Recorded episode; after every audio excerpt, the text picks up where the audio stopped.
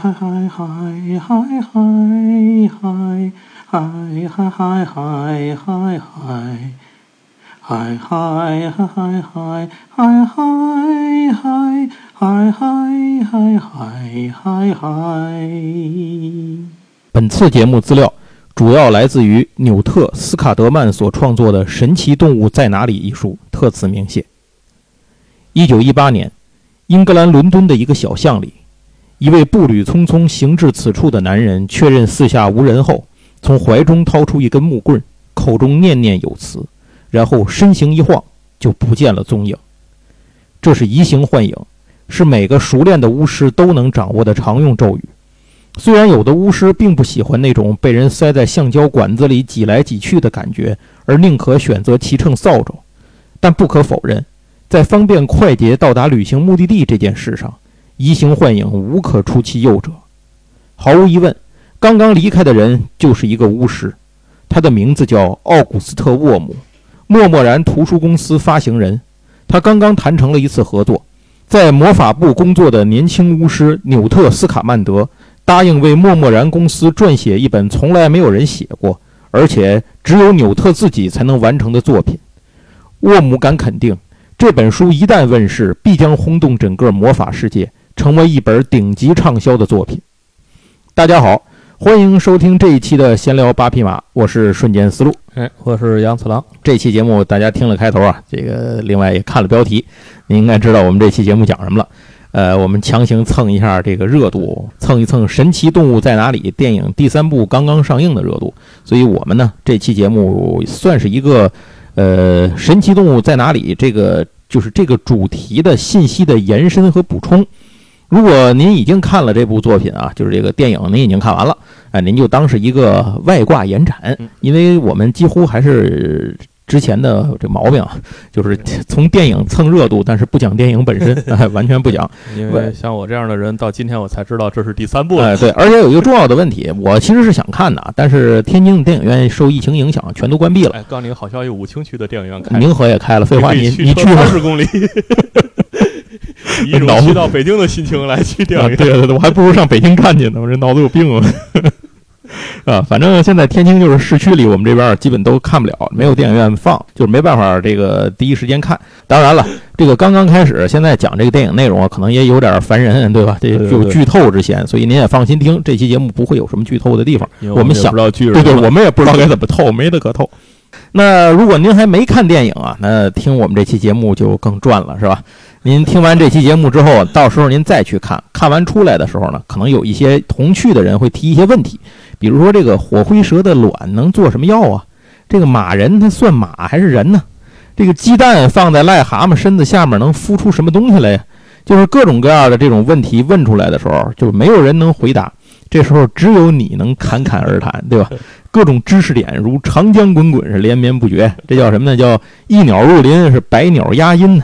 哎，惊得众人是目瞪口呆，就是噔噔噔上来一位，是吓得七位英雄是捏呆呆的发愣，对吧？那这这期您说这东西从哪儿来？就从我们这期节目里来，非常超值。另外呢，本期还是由这个新兴出版社给我们提供了一本图书的奖品，呃，具体是什么，咱还是搁在节目最后再说，因为要听完节目呢，您才能参与回答我们这个问题。我们的节目就正式开始了。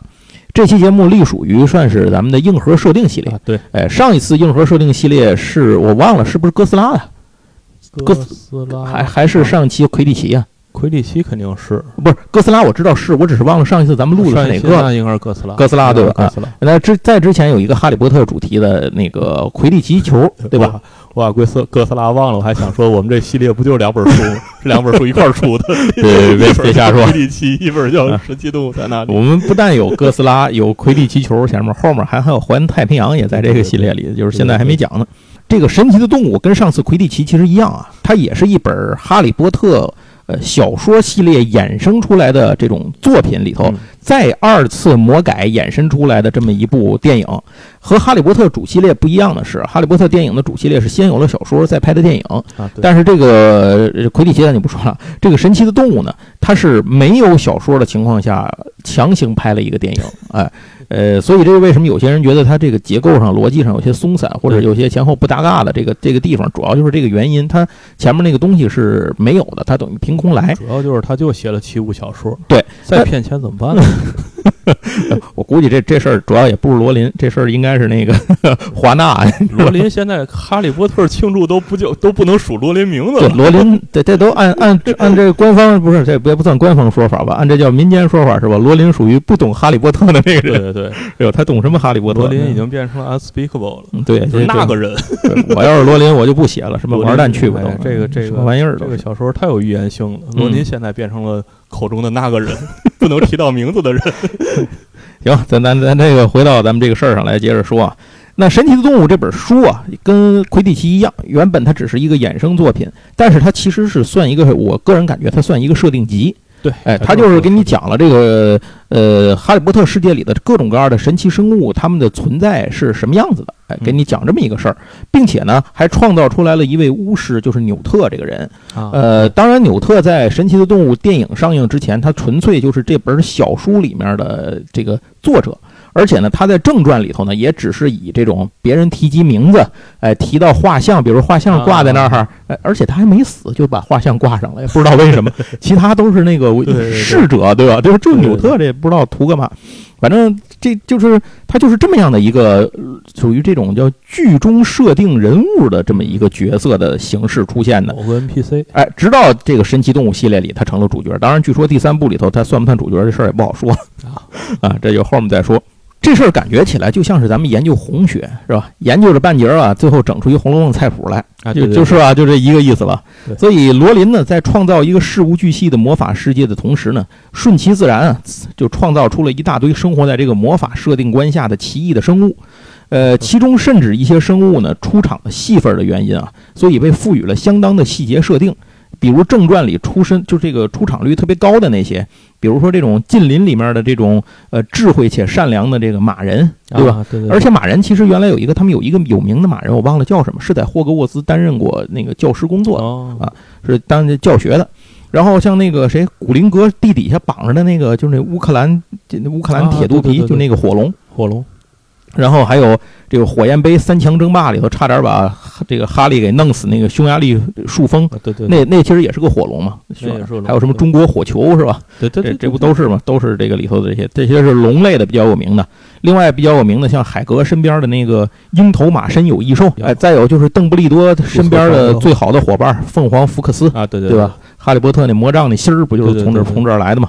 然后还有像是魁地奇，咱们上次节目里提到过金色飞贼的来源，那个金飞侠鸟，还记得吧？就差点让人都掐死那 呃，接着在《神奇动物》上映之后呢，就有大量的这种呃神奇的魔法生物呢，开始随着纽特呢一起登上了大银幕，比如像秀秀，像这个护树罗锅，这个还有像什么犀角兽、卷翼魔，啊，然后还有雷鸟，另外还有像特别抢镜的，这叫邹吴是吧？就是中国的那个那个生物，以及这次像是那个麒麟，对吧？这这不就还有麒哎麟有麒麟？对，在咱们麻瓜的世界里呢，这本实体书的作者是 J.K. 罗琳女士啊，二零零一年编写。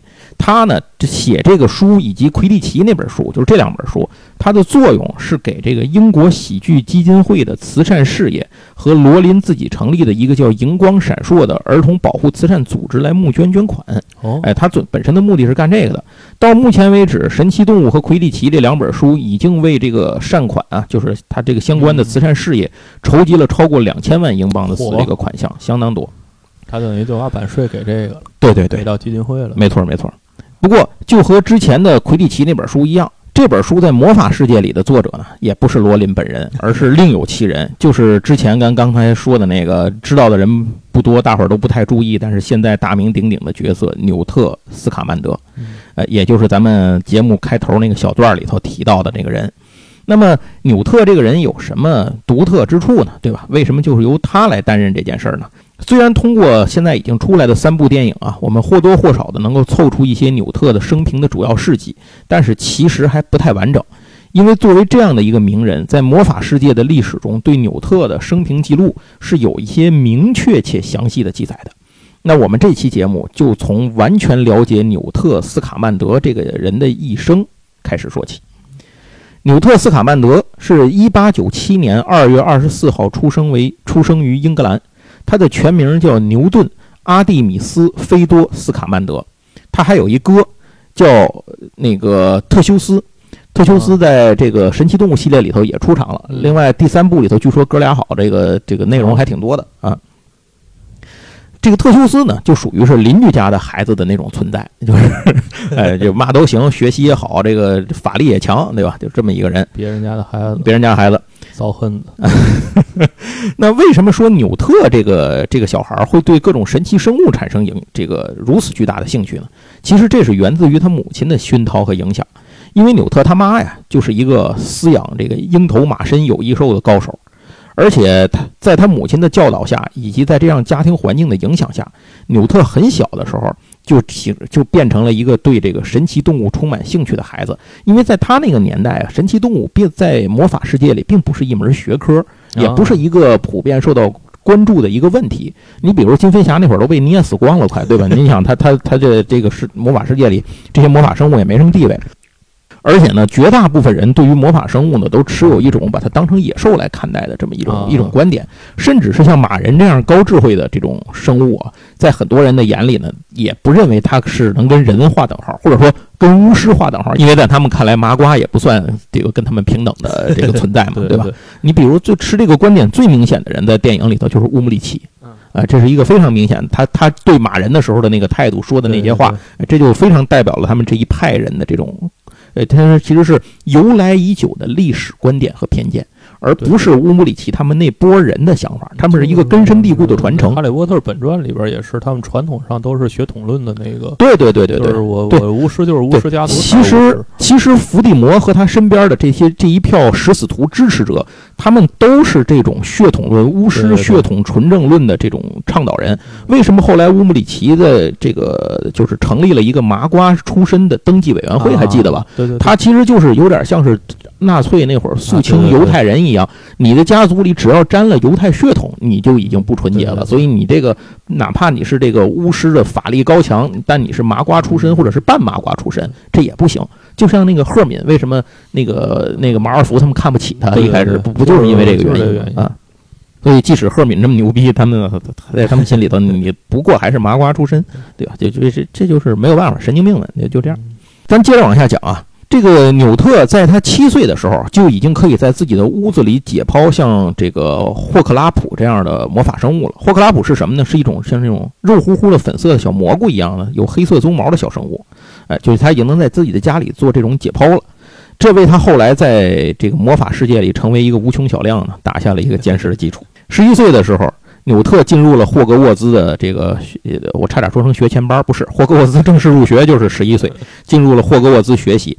而且这个这是个冷知识，啊，不知道大家知不知道，纽特这个人是《哈利波特》全部作品当中第一个登场的有名有姓的赫奇帕奇学院的学生。哦，对对对，呃，他是第一个登场的有名有姓的人。赫奇帕奇这个学校，这个学院本来存在率相对，没错，给人大家的感觉就相对低一些啊。但每次去那个周边商店，我都在怀疑这个学院东西到底谁会买。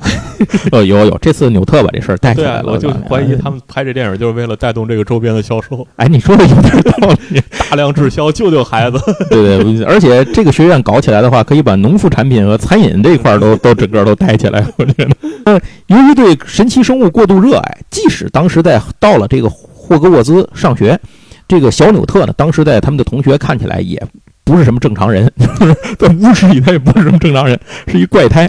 就这样就导致纽特当时没有什么好朋友，但是他也不太在意，因为他可能觉得这个呃，就是是动物神奇生物比比这个认识其他巫师要更有意思。嗯，不过即使是这样，他还是很快交到了一个朋友。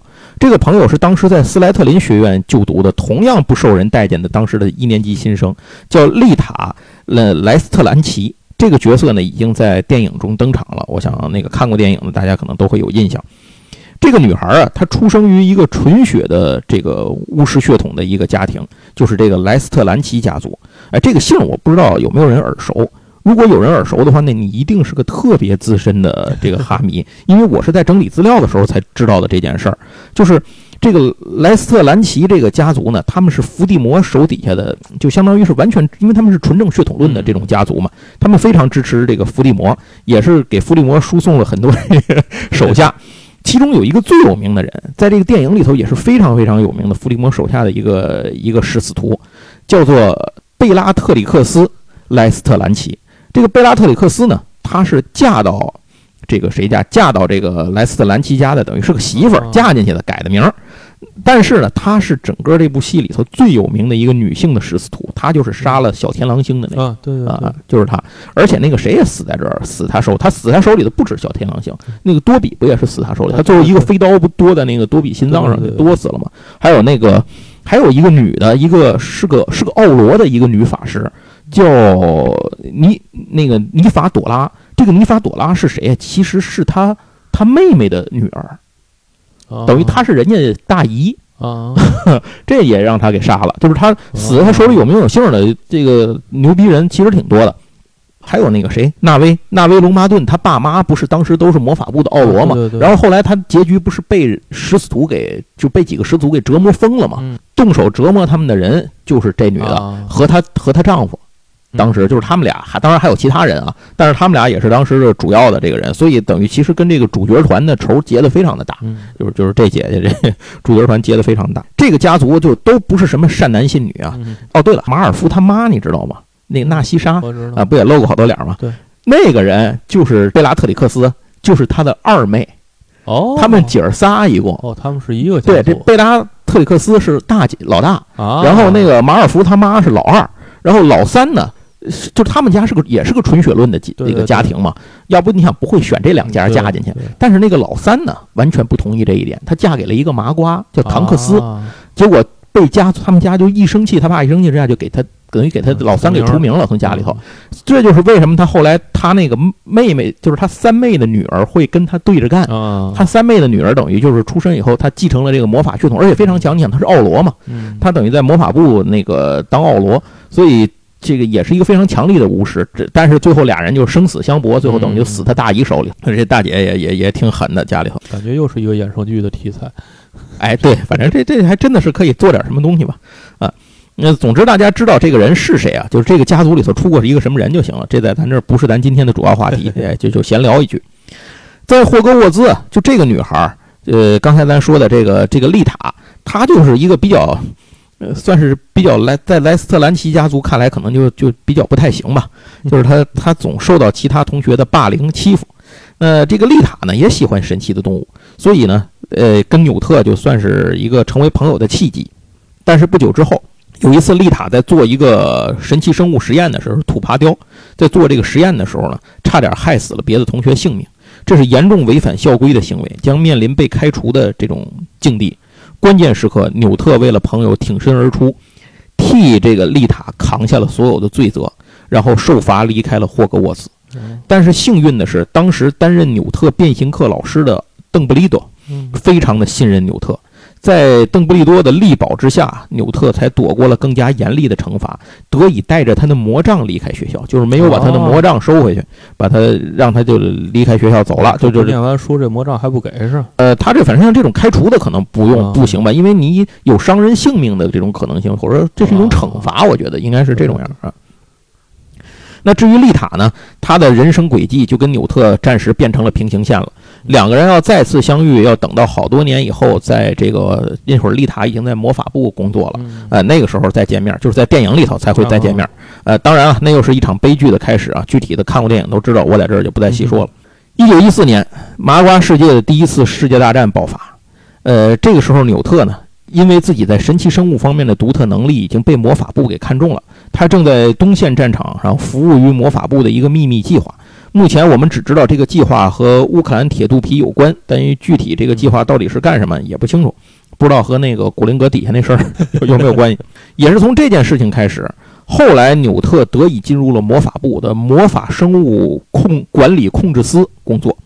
不过一开始呢，他的工作其实相当无聊，因为这个魔法生物管理控制司下面有好几个子部门，他被派到了一个一个特别没劲的一个地方，叫做家养小精灵重新安置办公室，就是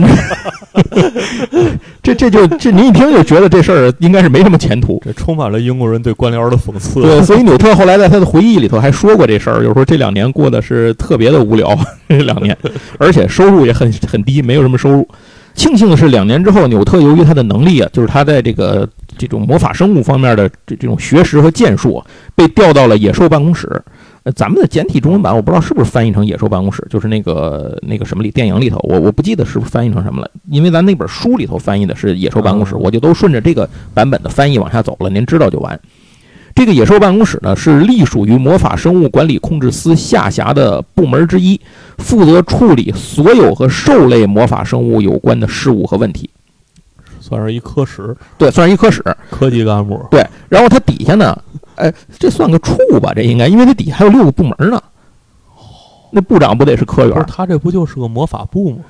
对，魔法法部是部级，然后下边这个司不是什么这个司局级，这不是个局级，司局级，司局级啊。对啊，然后它下面这个神奇动物司再往下走，不就是它的这个叫什么野兽办公室吗？哦，对，那这是个处处级单位吧？啊，再往下还有科级单位，下面还科那六个部门才是科级科长，科级 官僚体制非常完善。太复杂了。这期节目后面咱们要给介绍一下魔法部的构成，你听听啊，这个特这个非常非常详细。这六个子部门是什么呢？是分别是马人联络办公室、处置危险动物委员会、火龙研究与限制局、食尸鬼别动队、狼人捉捕计划组，还有狼人登记处。这个狼人登记处呢，是一九五六年才成立的新部门，一会儿咱们在后面会说到。这个部门其实就是纽特一手催生出来的。啊，呃，原来是没有这个，在纽特入职时是没有这个部门的，所以那会儿这么说应该是五个部门可能。这里除了马人联络办公室是一个完全的这个养闲人的闲职之外啊，其他的部门呢还是工作都很繁忙的，甚至刺激又危险。但是这些工作对纽特来说简直是如鱼得水，上了天堂了。可以说，纽特真正的人生价值就是在魔法部熬出了这个家养小精灵安置办公室之后，才正式开始了。另外，目前我们知道的，在这个野兽办公室工作的他的这个其他的有名有姓的巫师里面，除了纽特之外，还有比较有名的人啊，就是那个谁，那个叫阿姆斯迪格里。这个迪格里是谁呢？你可能大伙儿想不起来。但是要说三强争霸赛的时候，霍格沃兹派出来的那个代表选手，不本来没有哈利波特的事儿吗？他名儿不让人给塞进去的吗？原本应该选出来的那个选手不是塞德里克吗嗯？那个塞德里克的姓儿就是迪格里。啊，这个阿莫斯迪格里就是塞德里克他爹，嗯啊呃，就是有这个在电影里头，这个阿莫斯也是出场了的。他们不是做那个门钥匙，拿那鞋一碰，呜呜走了啊，就是也有也有他。这个三强争霸赛期间呢，等于他儿子就死在了小矮星彼得手里嘛。另外呢，还有一个人是一个行刑官，这个人叫沃尔顿·麦克尼尔，但这大哥呢在电影里也出来过，他是一食死徒潜伏的嗯，啊。其实魔法部里有好多食死徒，对对对，这到处都是犹犹如当年英国的情报部门里，到处都是这可可博弈，对对苏联无限透明。剑桥培养出来对对，的，哇塞，那那剑桥出身的不一样，天下何人不通苏？一九一八年就回到了咱们节目开头说的那一段，也是咱们本次节目的一个重要的时间节点。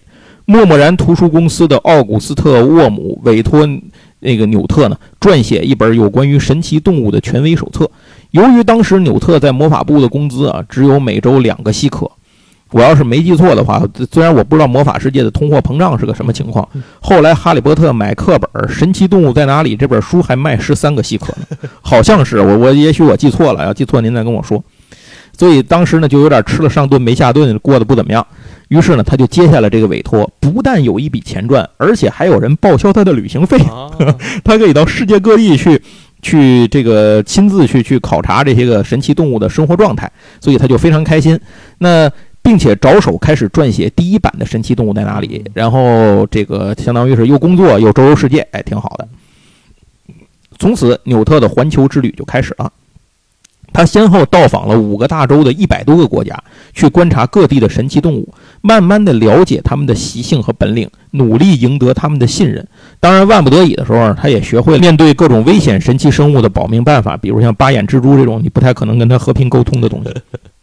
一九二五年，纽特开始了一次为期一年的旅行，记录各种神奇动物和它们的栖息地。在这个期间呢，纽特在苏丹遇到了一个默然者。哎，什么叫这个默然者？简单的给大家说一下，就是他身体内最后会形成默默然的那个小孩儿。啊呃，因为这种孩子呢，一般都是他小时候拥有强大的魔力，但是因为受到一些外界刺激或者其他原因，导致他不能够发挥，压制这个力量不能发挥，最后这些东西呢，就在他体内产生了一一种叫做默默然的东西。一般来讲，这些孩子活不过十岁，因为那个最后东西会爆体而出嘛，相当于。体内存在着这个默默然的孩子们呢，就被称为叫默然者啊。然后他呢，当时在苏丹就遇到了这样一个默然者。虽然说这个宿主已经死亡了，但是这个纽特呢，还是设法分离出了默默然，并且把它存放在自己的箱子里。要知道，纽特这个人呢，其实他就是一个比较单纯的学者，就是为了这种学术研究或者什么事情，他自己喜欢的这个神奇动物相关的事情，他就不太在意这个其他的一些什么法律法规什么乱七八糟都不管，就是。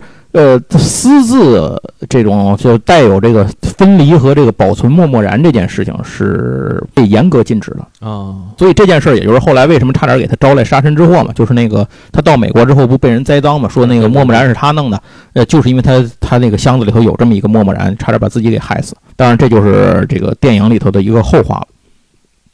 一九二六年的十二月六号，纽特呢抵达了美国纽约，也就是电影第一部开始的时候。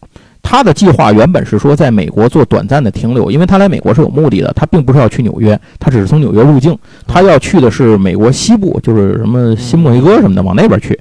目的呢是把他箱子里的一只雷鸟在那边放生，因为美国西部是雷鸟的栖息地，所以他想把这个被人贩卖的这只雷鸟呢带回他的故乡，然后给它放出来。但是这件事情啊。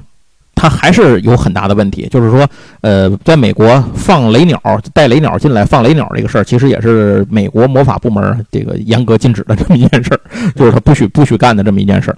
嗯，而且美国跟英国当时还不一样，因为美国的魔法世界和当时美国的凡人的这个世界，就是美国不叫麻瓜，它叫麻鸡嘛，啊。呃，麻鸡世界呢，这个关系其实是非常紧张的，尤其是因为麻鸡世界里有一个极端的这种团体，叫做新塞勒姆慈善协会。就是纽特刚到纽约的时候，不是在银行门口的时候，看那个那那大姐在那儿正摇旗呐喊呢，做演做演讲呢。他们是一个极端的反巫师、反魔法的这么一个组织。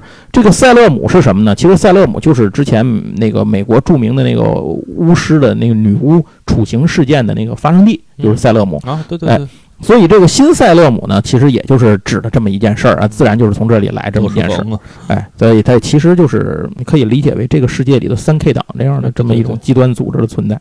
这个就是这个新塞勒姆慈善协会这样的组织呢，它就在当地不停地鼓动人们消灭一切和魔法有关的事物。相对的，美国的这个魔法部门，他们叫魔法国会，也在不断地投入加大力量去干预。呃，所以双方呢其有点剑拔弩张啊，就是这这个气氛非常的非常的这种叫什么，非常紧张。然而，和当地的麻鸡雅各布的这种偶遇，就是那那大哥做面包那大哥偶遇呢，改变了纽特的这次旅程。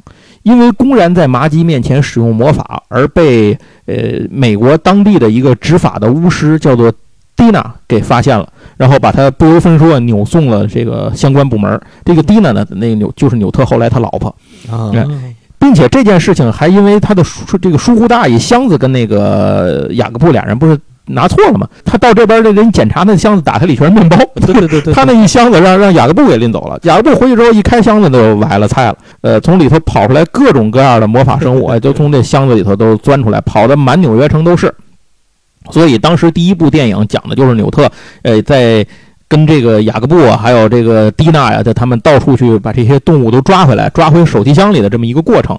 但是呢，就是这些事儿，其实对于纽特来说，都是接下来经历当中最不值值得一提的一些个组成部分，因为在潜伏在纽约的黑暗力量远远超过所有人的想象。啊，没错，现在也是，啊，现在可能不在这儿，现在现在可能在华盛顿啊。对对对，在伏地魔之前，最能够呼风唤雨的黑巫师的巅峰是谁啊？就是这部《神奇生物在哪里》的这个电影版的这个系列里头的第一大反派盖勒特·格林沃德，在电影中呢，也是在这个时期吧正式登场。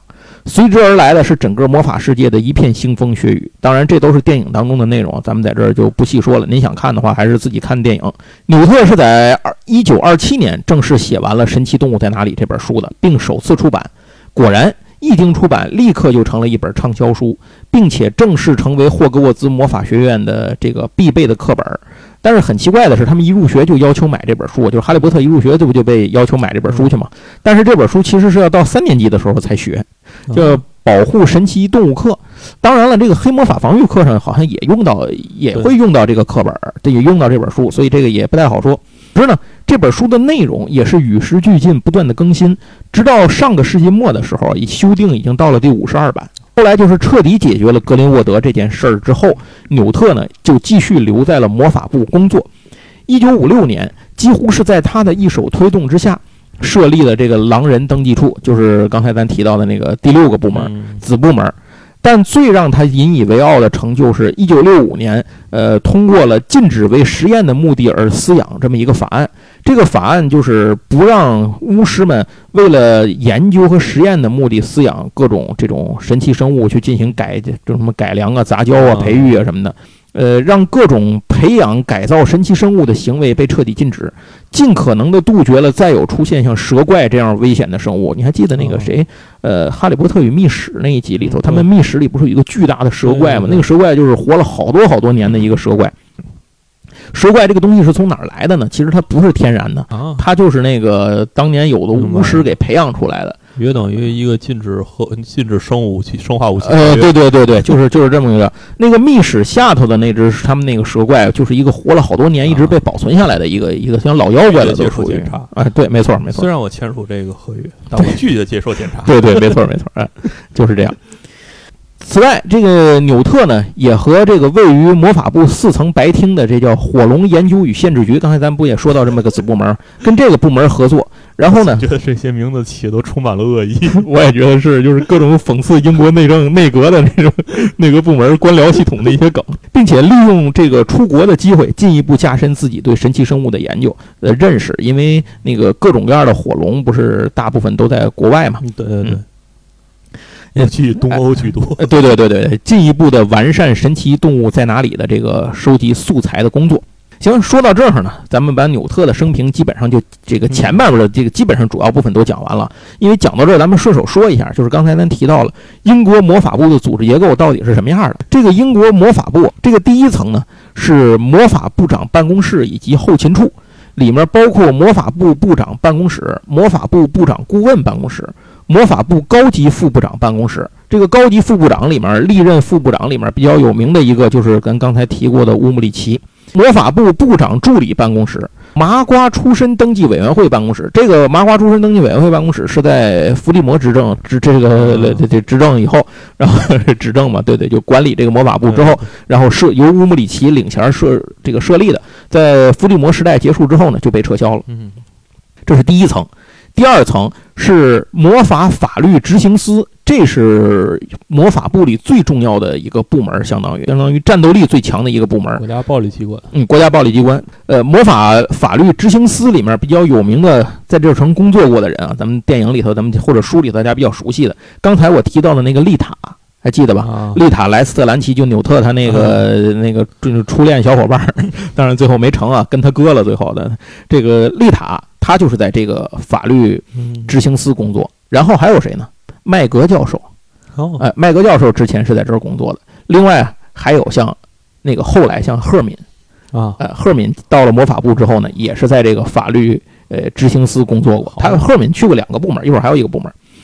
然后这个法律执行司下设有一个叫做奥罗办公室。这个奥罗是什么？咱再说一句，奥罗就是专门被挑选和培养出来，用来呃执法和尤其是对这个消灭和逮捕这些黑巫术、黑巫师的这么一个精锐的法师部，这个巫师部门，飞虎队。对，哎，精锐部门，没错，对对对，霹雳小组啊什么的特警，哎，您就这么理解吧。这个部门里头有谁曾在这儿担任，就是在这儿工作过呢？首先第一个，这个叫做。呃，特修斯·斯卡曼德就是纽特他哥，他呢曾经担任过这个部门的办公室主任。哦嚯！然后那个哈利波特后来也担任过这个办公室主任。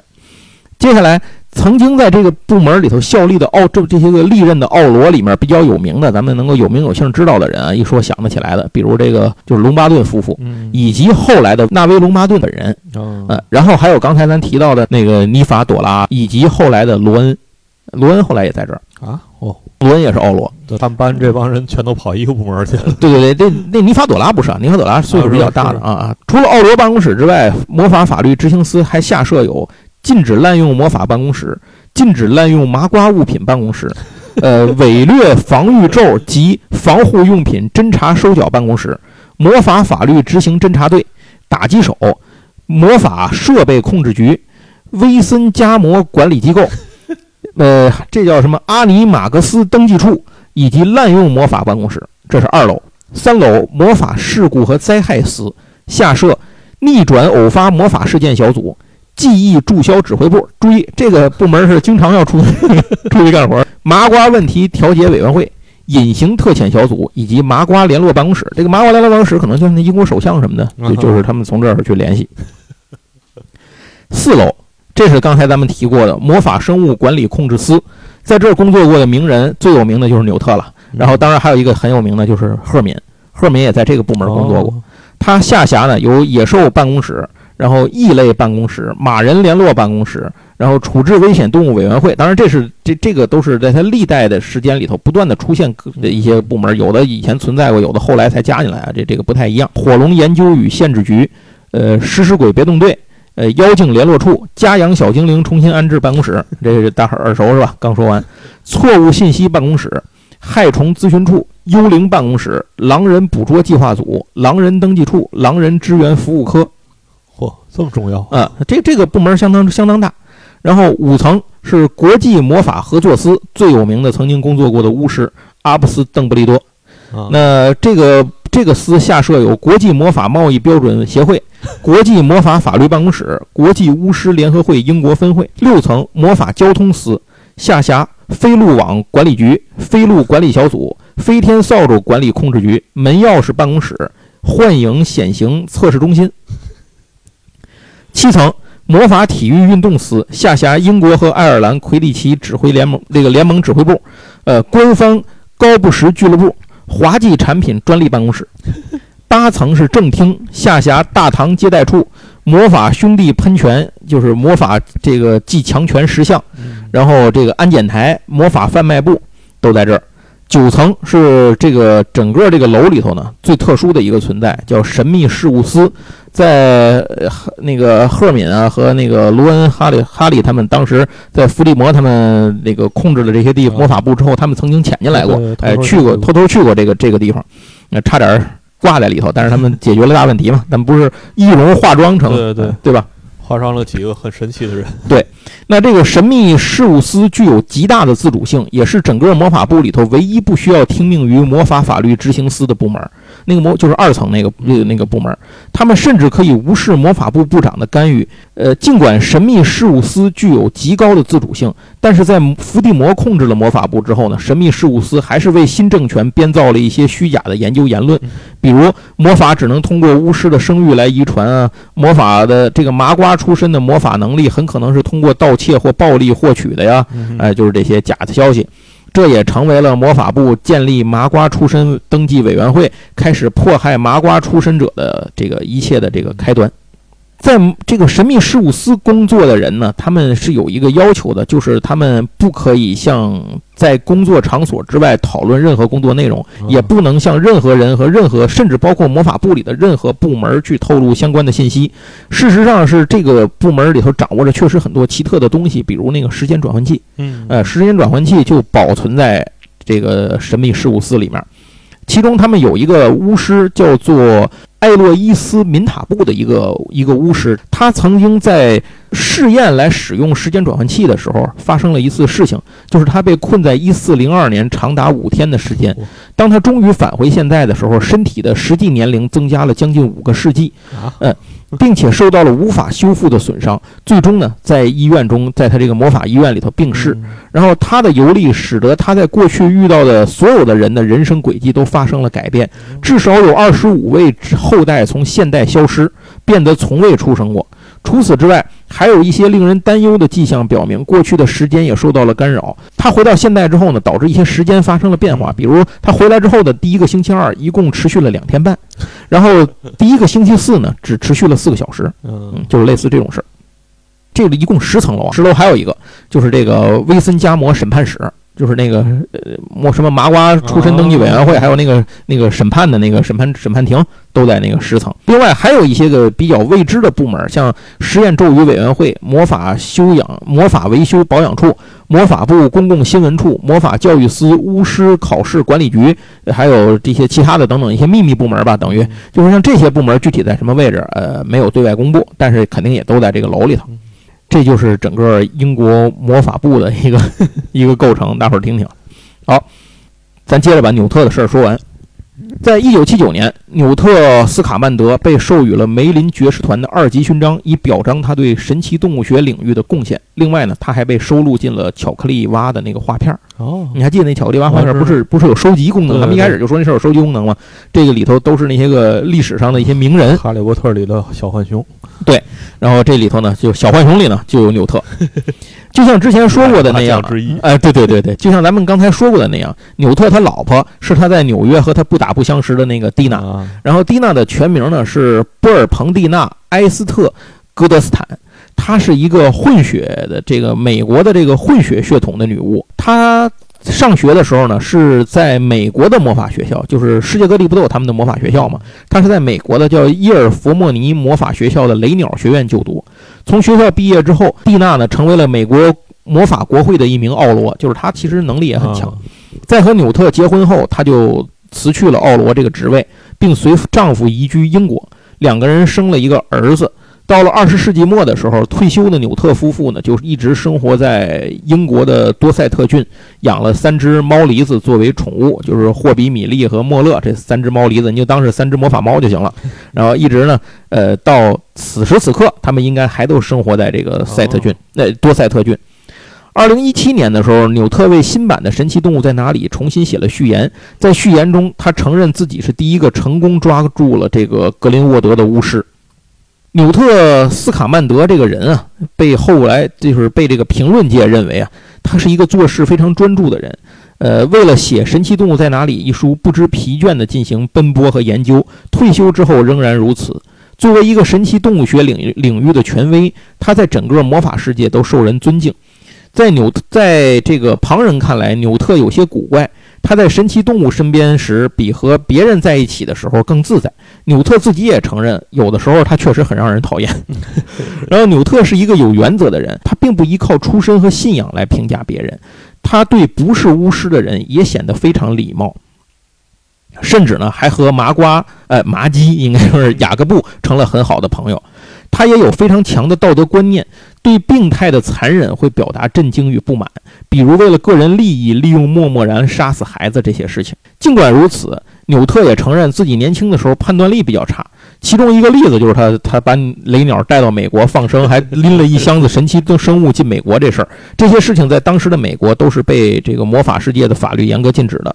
纽特主要的能力呢，是和魔法的这个能是和神奇的生物建立很深的联系，并能够有效地找到驯服他们的方法。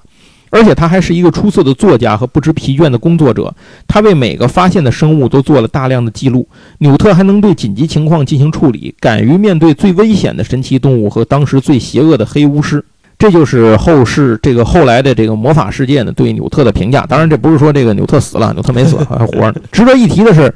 纽特他不是他跟他老婆有一儿子吗？他儿子后来也也有也也有一儿子，就是他的孙子。他孙子是一个值得一提的人，叫做罗夫斯卡曼德，是一个神奇动物学家，就跟他爷爷一样，受雇于《预言家日报》，是《预言家日报》神奇动物学首席顾问。但是这些都不重要，重要的是这个罗夫啊，他有一个最大的成就，他娶了一媳妇儿，这媳妇儿叫卢娜。哦，嗯，就是卢娜她老公。后来婚后呢，他们两个人一起一起做了这个叫做环球旅行，并寻找奇怪生物的这这这这种旅程。好，那关于纽特的事儿呢，咱们就讲完了。今天的故事呢，其实已经我们的这个不能说故事吧，他一等一直活着，他一直活着呢。对，那现在一百三十多。对你对于巫师来讲，这不很正常？好吧，啊，人家退休了也，人家不在魔法部上班也退休了。现在你想，他现在他孙子都在《预言家日报》都上班。都结婚了，你想啊？那咱们今天讲到这儿啊，这个今天的硬核设定部分啊，其实讲完了大概一半多了。但是后头呢，还要讲几个问题，是有关于神奇动物在哪里，要把它呃理顺，必须一上来先整明白的问题。比如，什么是动物？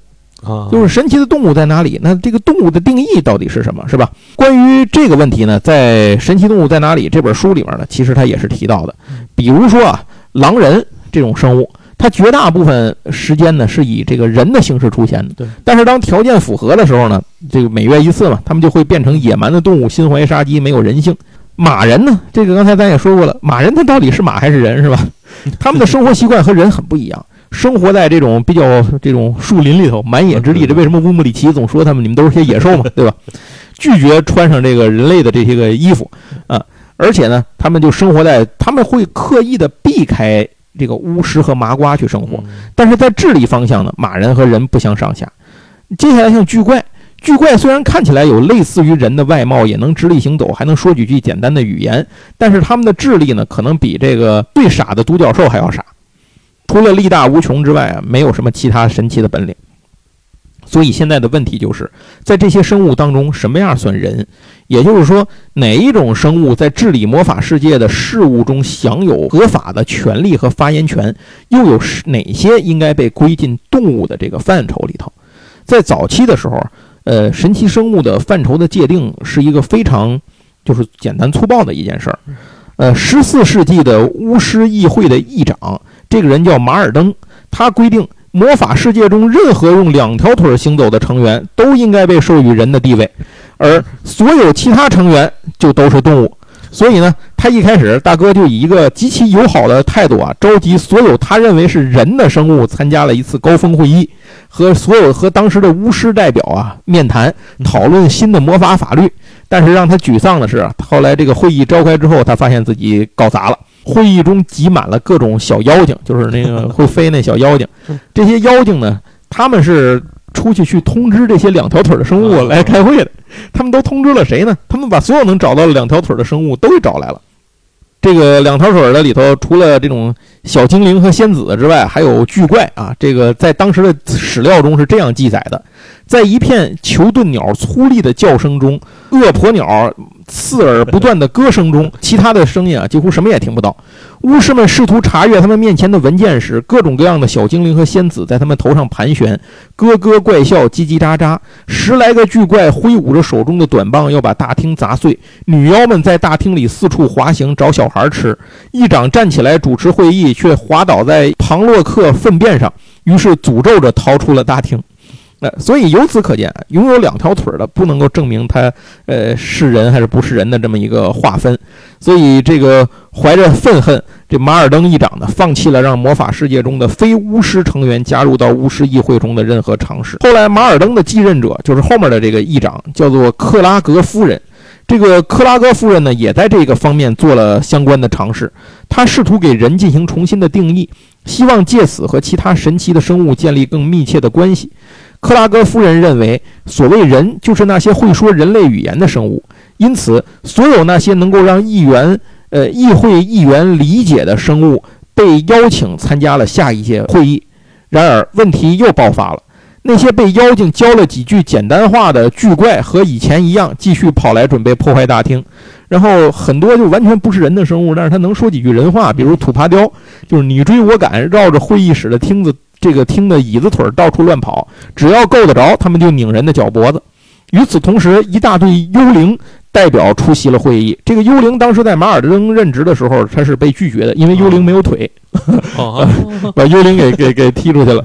然后这个这些幽灵呢，他们称。议会无耻地强调活人的需要与死者的意愿背道而驰，对这一点他们深表厌恶，愤然离开了会议。然后马人在马尔登当权期间，因为用四条腿走路被称为动物，可眼下在克拉格夫人这边被称为人，但他们拒绝出席了这个议会，以示对人鱼被排除在人之外的抗议。雌的人鱼就是是这样，雌性人鱼待在水面上的时候是能够说话的。但是在除此之外，任何情况下，人鱼都不能和人进行交谈，所以被归到了不是人的行列。直到1811年，人们才找到了魔法世界大多数成员觉得可以接受的定义。当时新任的魔法部部长叫格罗根斯顿普，发表了发布了一个命令：人就是任何一种有足够智力去理解魔法社会的法律，并承担在制定这些法律的过程中肩负的部分责任的那些生物。但是在这个范畴里头，只有幽灵是例外，因为幽灵不愿意这个活着的这些人把他们称为人。哎，这意思就是你才人，你们全家都人，就是这种感觉。这就是为什么在咱们刚才提过魔法生物管理控制司里面有三个分支机构，就是动物所、人类所和幽灵所。嗯，哎，幽灵被单独提出来。巨怪因为身边没有妖精的情况下呢，他们根本就无法理解任何话语，所以就被划到了动物里头。尽管他用两条腿走路。人鱼通过翻译第一次被邀请来参加会议，成为了人。仙灵、小精灵和地精，尽管他们具有类似人类的外表，但是都被排在了动物之列。当然，事情到此还没完。这个，呃，像马人已经拒绝了人的身份，他们要求把他们视同为动物。而狼人呢，一直被搁置在动物所和人类所之间。在，就是在，这就是为什么那个谁，那个纽特成立了一个专门管理狼人的一个办公室嘛，然呃，就是这个原因。呃。在写这本《神秘动物在哪里？神奇动物在哪里》的这个时候，当时的这个狼人的这个所处的境地管理是很尴尬的。人类所里有一间办公室供狼人支援服务科使用，而狼人登记处和狼人捕捉队却分管在动物所名下。哎，另外有好几种高智商的生物被分管在这个划在了动物之列。因为这些生物没有能力去克制自己凶残的本性，比如八眼巨蛛。你还记得八眼巨蛛不是当时哈利波特他们找那个谁的时候，找海格的时候，对对，哎，不是还去问过这事儿吗？然后强忍着说完话就想把他们给吃了，结果后来仗着罗恩开车跑去了。哎，就是这样，就是这个八眼巨蛛虽然它有很高的智力能跟人沟通啊，但是它凶残的本性是无法克制的。另外还有像。人头狮身蝎尾兽也是同样，他们会吞噬任何靠近他们的人。像斯芬克斯呢，只会说谜语和难题，而且一旦你答错了，他们就会施以暴行。所以，在这个整个这神奇动物在哪里的这个里头呢，一般都会对这些。这些神奇的动物进行一个划分。接下来一个问题是，神奇动物自古以来一直存在嘛？嗯。那么麻瓜是如何看待这些神奇动物的呢？对于巫师来说，这是一个嗯非常大的一个问题。麻瓜们并非是对那些长期以来巫师们辛辛苦苦要藏起来的神奇动物一无所知。很多这种神奇的动物都出现在我麻瓜的文学作品或艺术创作里头，比如龙啊，然后什么独角兽啊、凤凰啊、马人啊这些动物，以及其他各种各样的神奇动物。当然。有一些呢神奇动物呢，当时被人类记录下来之后，把它们当成了一些错觉或者是一些什么样的这这种奇特的小生物来小动物来对待了。国际巫师联合会在一六九二年的峰会上，呃，进行了一次激烈的讨论，各国巫师之间呢。这个讨论长达七个星期，主题就是神奇的动物这一个叫人苦恼的问题，就是他们能够将多少种动物隐藏起来，不让麻瓜们发现，而且哪些动物应该被隐藏起来，又藏在哪里，如何隐藏？讨论越来越激烈，最后达成了一致的协议，有二十七种动物按身体大小，从火龙到斑地芒。将被藏起来，不让麻瓜们看见，以便造成一种假象。这些动物从来都没存在过，只是你们想象中的玩意儿。那这个数字在后来的一个世纪中不断的增加啊，因为巫师对他们隐藏的方法有了更足的信心。在一七五零年国际魔法保密法案当中，添加了第七十三条，也就是世界各国的魔法部呢，至今都要遵守的这一个条款，即。每个巫师管理机构都将担负隐藏、照料和控制居住他们所在辖区内所有神奇动物、人类和幽灵的责任。假使这样的动物对麻瓜社会造成了危害，或者引起了他们的注意，那么那个国家的魔法管理机构将受到国际巫师联合会的纪律惩罚。当然，至于藏起来的这些生物，这个怎么去藏，这就是各不一样了。举个最简单的例子，有很多生物藏的方法就是你不用去管它，它自己就会藏起来，就是它主动就会避开避开人。然后呢，有些动物呢是可以给它们提供一些安全的栖息地，划分出来，就让它们生活在那儿，挪到那儿去生活。然后这样也可以避开，比如说像是一些火龙啊什么的 这种这种 这种东西。然后再有一个呢是控制这些动物的出售和饲养，以及使用一些。专门的咒语去应对这件事儿，比如遗忘咒，这是一个常用的东西。你还记得那个谁，那个呃，在神奇生物里头，后来他们不在纽约大闹一场吗？怎么让纽约人都忘掉这件事儿呢？呃，就是从卷翼魔的毒液里头提取出来的遗忘剂，然后靠那个那个雷鸟去催生了一个雷雨云，纽约下了一场混着遗忘咒的大雨，然后让所有的人都忘记了这件事儿。啊，就是这这就是这么来的。然后还有一个地方呢，就是咱刚才提过的，在那个。这就在他们的那个魔法部里头有这么一个部门，叫错误信息办公室，用来处理那些最严重的魔法的问题，就是麻瓜冲突。一旦一一些魔法或灾难造成事情太显眼，并且没有一个外部的权威机构帮忙，麻瓜们无法为自己开脱的时候，这个错误信息办公室呢就会出马，直接和麻瓜的首相或总理联络。就发生的事件寻求一个合理的非魔法的解释。这个办公室要劝说麻瓜们相信，比如关于摄录的尼斯湖水怪的证据都是假的。最重要的是，这本书呢，它已经它还定义了神奇动物学的一个重要的意义，就是各种各样的防范措施，只是从总体上去提及了魔法生物管理控制司的工作范围和内容。呃，他回答了一个我们大家在内心深处已经知道答案的问题：为什么我们作为社会群体和个人要试图继续去保护和藏匿神秘神奇的动物呢？甚至包括那些凶残而无法被驯服的动物呢？答案就是为了确保未来一代代的巫师和我们一样，享有欣赏他们那美丽奇特的外表和神奇本领的权利。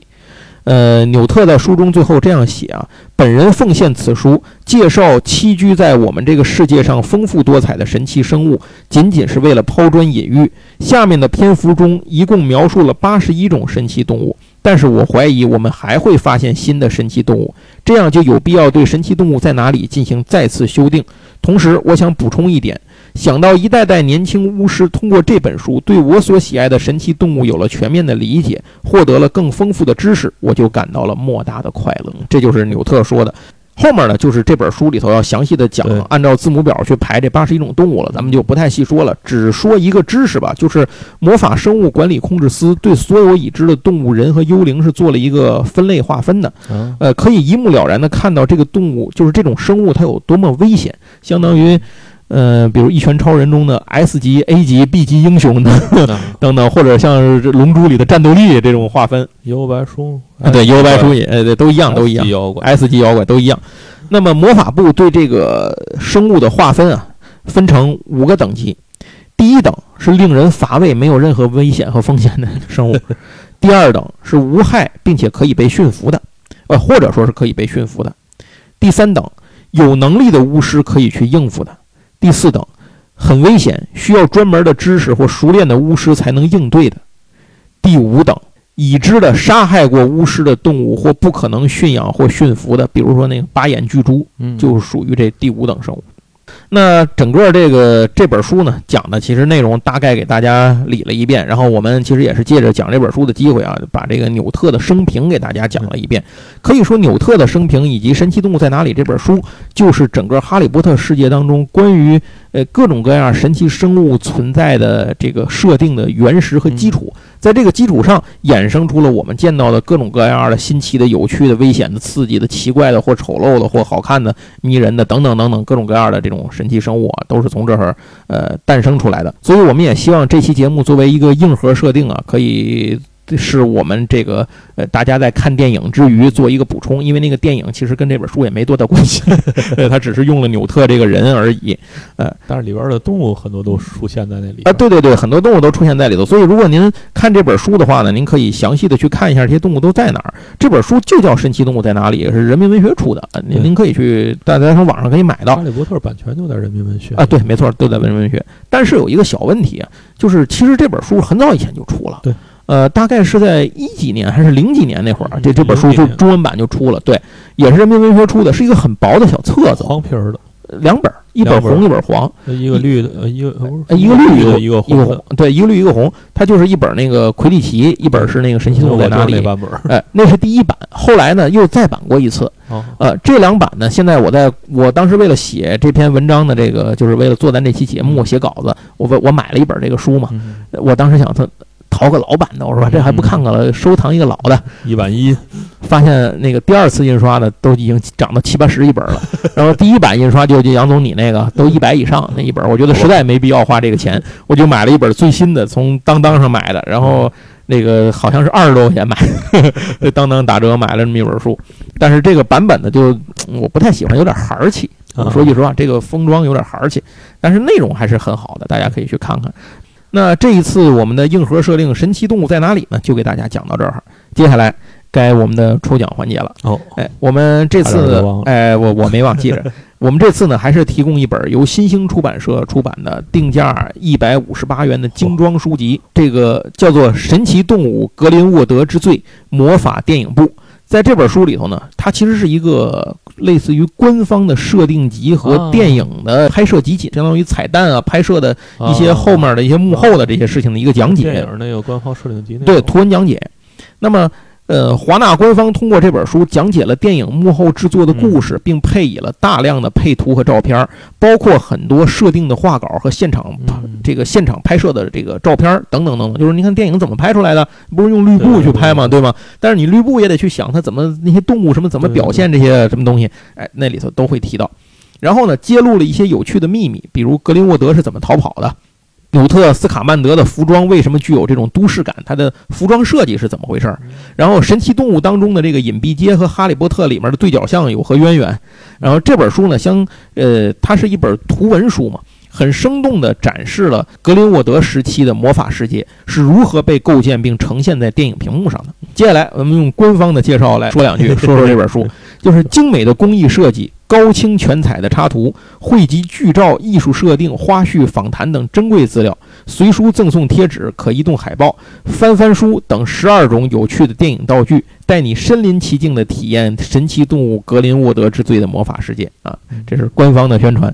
那也是因为这个现在快递疫情受快递影响的原因啊，我我们在录节目之前没能拿到样书，这个样书还在路上记着呢，所以没有办法给大伙儿说的更细。呃，总之您知道它大概书讲的是这个内容就行了。如何参与这个呢？您就把我们这期节目还是给我们这个节目点赞、转发，然后呢，呃，在喜马拉雅或者小宇宙的评论当中告诉我们您最喜欢的神奇动物是什么以及为什么，哎，这就可以了。活动的截止时间是到呃四月十七号晚上的二十四点为止嗯。咱们应该播出的时间是周，应该是四月十三号，周三对，所以咱们就放到四月十七号二十四点。到时候呢，我们会通过给您留言的方式通知您如何领奖。我们上一期的那个奖品已经抽出来了，那个获奖的朋友已经抽出来，但是因为那个朋友那儿 呃所在的地区现在疫情比较严重，寄不进去哎，对对，所以已经跟他联系上了，等疫情结束再给他寄。证明我们这是真的抽奖。对对对。另外，同为新兴出版社的《哈利波特》电影宝库系列的丛书有十二本儿，呃，其中呢，跟咱们这期节目其实还可以延展。我推荐两本，您可以看一下。嗯一个是第十一集，它讲了这个邓布利多他们这些教职工的各种设定的这种事情。哦另一个呢是第五集，讲的是就是讲神奇动物的这些事儿。我觉得这两本书尤其可以作为我们这期节目以及《神奇动物在哪里》这个电影之外的这种呃知识延展和这种体验的一部分，您可以作为一个信息补充。好，那最后还是再说一下我们呃如何加入我们的听友群。我们的听友群呢是您加我的微信大写的哥奥高 G A O，然后八四六零九三九四。呃，加我的时候您呃留言说一句是八匹马加群，我就知道了，然后我给您呢拉到群里头来。呃，现现在咱们有一百一百五六十人，一百六十人了，哎，一百六十人了，差不多。反正我也不知道这群，有人说是三百上限，有人说是五百上线，但不管怎么着吧，反正咱慢慢向上线靠拢。什么时候填满了呢，也就完了。我我是没打算再弄第二个群，因为没有那么多精力去去去把照顾这么多的群。好在现在离这个封顶还早着呢，咱先慢慢来还。有很长的路要走。你那们应该说这个席位很宝贵，大家要集哎，哎体争取。对对对对，嗨，对我说的不对，听杨总的这段啊，听杨总这，我那段您就掐了，当别没听见。行，那最后还是感谢大家收听我们这期节目，感谢新兴出版社提供了这次的奖品。那咱们下一次节目再接着再聊。本期呃闲聊八匹马硬核设定之神奇动物在哪里到此结束，下次再聊，拜拜。拜拜。啊，对了，今天咱们最后结尾的这一段曲子呢，跟往常有些不同。呃，哪儿不同呢？各位一听就知道。如果您听完以后觉得有意思、喜欢的话，还请到 B 站上去搜索它的完整版本。好，敬请收听。邓布利多，我叫迈克，黑魔王伏地。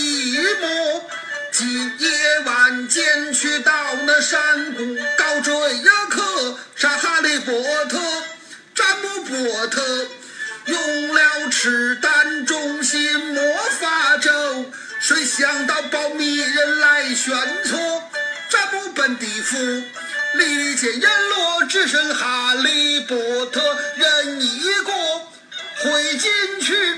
女真奴有她一母一父的家门，是为的亲人把她寄养在她姨父我家八神村去接哈利的尸骸。